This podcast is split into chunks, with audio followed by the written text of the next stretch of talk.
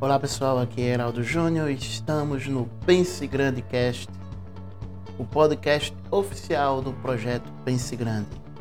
Peço a você que está acompanhando nosso podcast pelo YouTube que deixe o seu like, se inscreva e ative o sininho, que você vai ter muito conteúdo legal aqui em nosso canal. O Pense Grande Cast está disponível no Spotify, no Deezer, no Google Podcasts e nos melhores agregadores de podcasts da internet.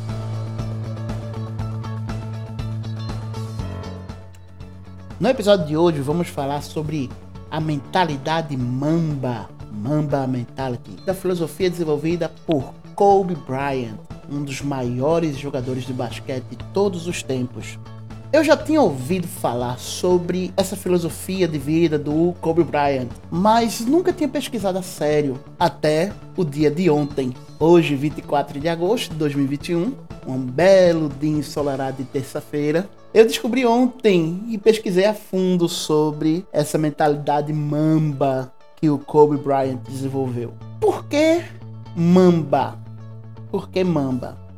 O Kobe ele assistindo Kill Bill Volume 2, que vocês me perdoem, mas eu nunca assisti. É que eu sou péssimo para assistir filme. Sou péssimo. Nesse filme tinha uma cobra que matou um dos personagens principais e essa cobra era uma mamba negra. E aí ele gostou do nome, ele viu também que a cobra tem aquele lance de trocar de pele e ele colocou cada troca de pele como se fosse uma evolução da pessoa. Ele desenvolveu essa mentalidade no período de baixa em sua carreira. Um período que ele passou por muitos problemas, ele passou por lesões, passou por acusações de assédio sexual, problemas na família.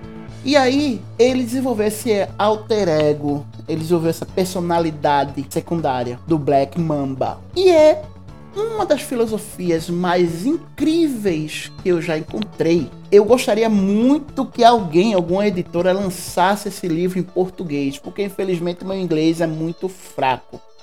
Meu inglês ainda é muito The Books on the Table. E esse livro ele só tem em inglês ou em espanhol. Seria muito, muito bom se alguma editora lançasse ele em português. Eu seria o primeiro da fila para comprar. Mas aí, o que que a mentalidade mamba prega. A mentalidade mamba prega que você deve sempre melhorar a cada dia.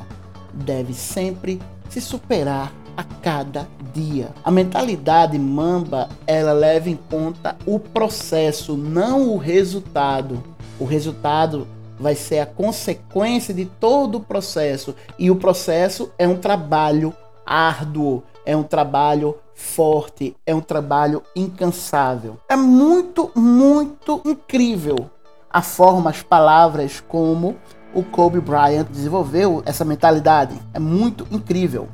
O Kobe, ele mantinha uma rotina de hiperfoco na busca pela grandeza. Ele era um cara que ele acordava cedo, ia dormir tarde, fazia muito alongamento, treinamentos, recuperação desses treinamentos, estudava muito filmes. É uma, olha aí a minha falha. Eu tenho que assistir mais filmes. E as rotinas que ele tinha variavam de acordo com o corpo, como ele estava se sentindo. Se tivesse um dia que ele estivesse muito cansado, ele simplesmente dava uma soneca, dava um descanso. Ele encarava isso como uma coisa positiva.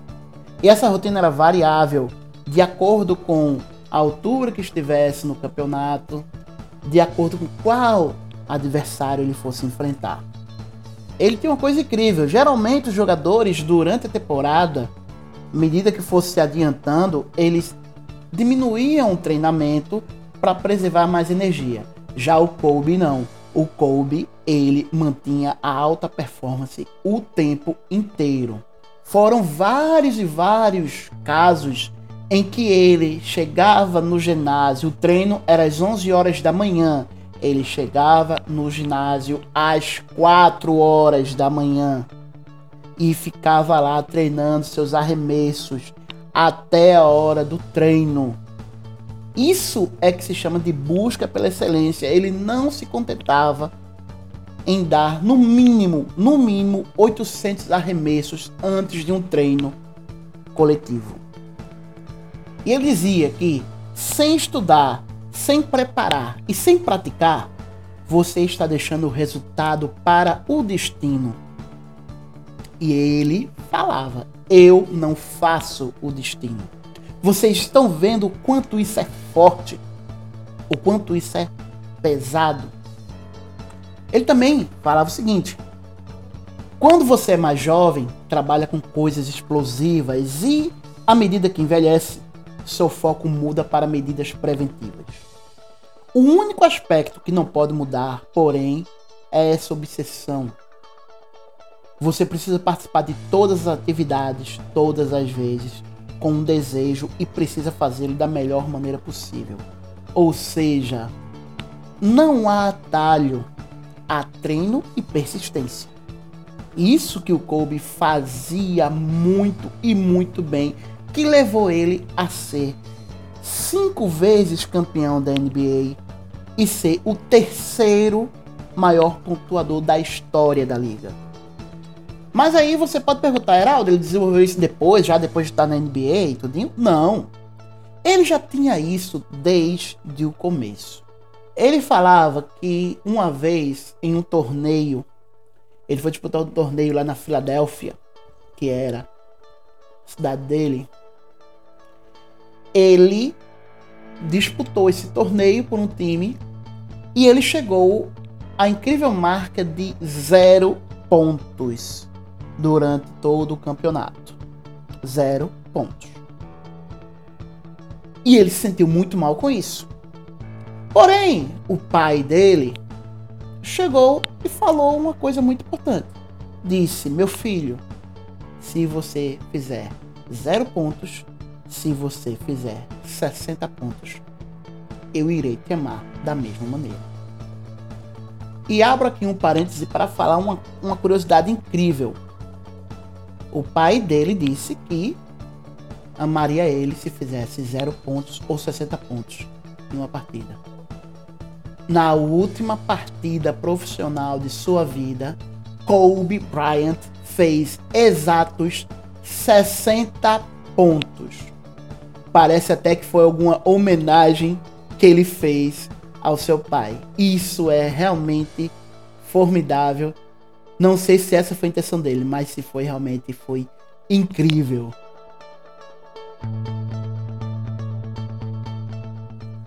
Mas voltando, o que acontece? Ele fez esse campeonato quando tinha 12 anos e não conseguiu fazer nenhum ponto.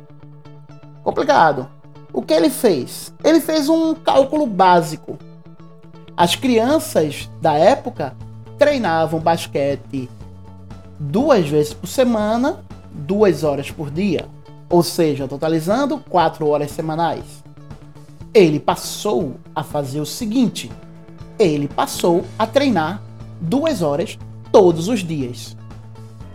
Ou seja, enquanto as outras crianças treinavam 4 horas semanais, ele treinava 14 horas semanais. Ele treinava todos os dias. O resultado disso, com 12 anos, ele não conseguiu nenhum ponto no torneio. Aos 14 anos, ele era o melhor jogador amador de todas as idades do estado da Pensilvânia. Incrível. E aí ele foi estudar no ensino médio. O que acontece? Ele treinava das 5 às 7 da manhã, porque ele pegava na escola, começava as aulas 7h45. Ele treinava de 5 às 7 da manhã todos os dias. Ele fez uma coisa incrível, uma coisa que é difícil, que é saltar a universidade e jogar direto na NBA. Isso aconteceu.